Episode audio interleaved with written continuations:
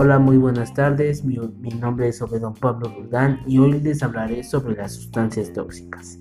¿Qué son las sustancias tóxicas? Primero que nada, las sustancias tóxicas son productos químicos cuya fabricación, procesado, distribución, uso y eliminación representan un riesgo inasumible para la salud humana y el medio ambiente.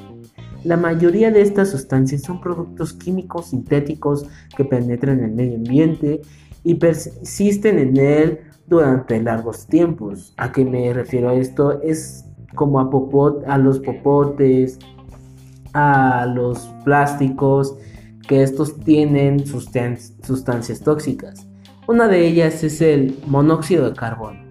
Sus usos más frecuentes es la fabricación de distribución de gas, garage, aparcamientos subterráneos, bomberos, soldadura acetilénica e industria química. Su toxicidad aguda es dolor de cabeza y asfixia. Su toxicidad crónica son enfermedades cardíacas y enfermedades del sistema nervioso.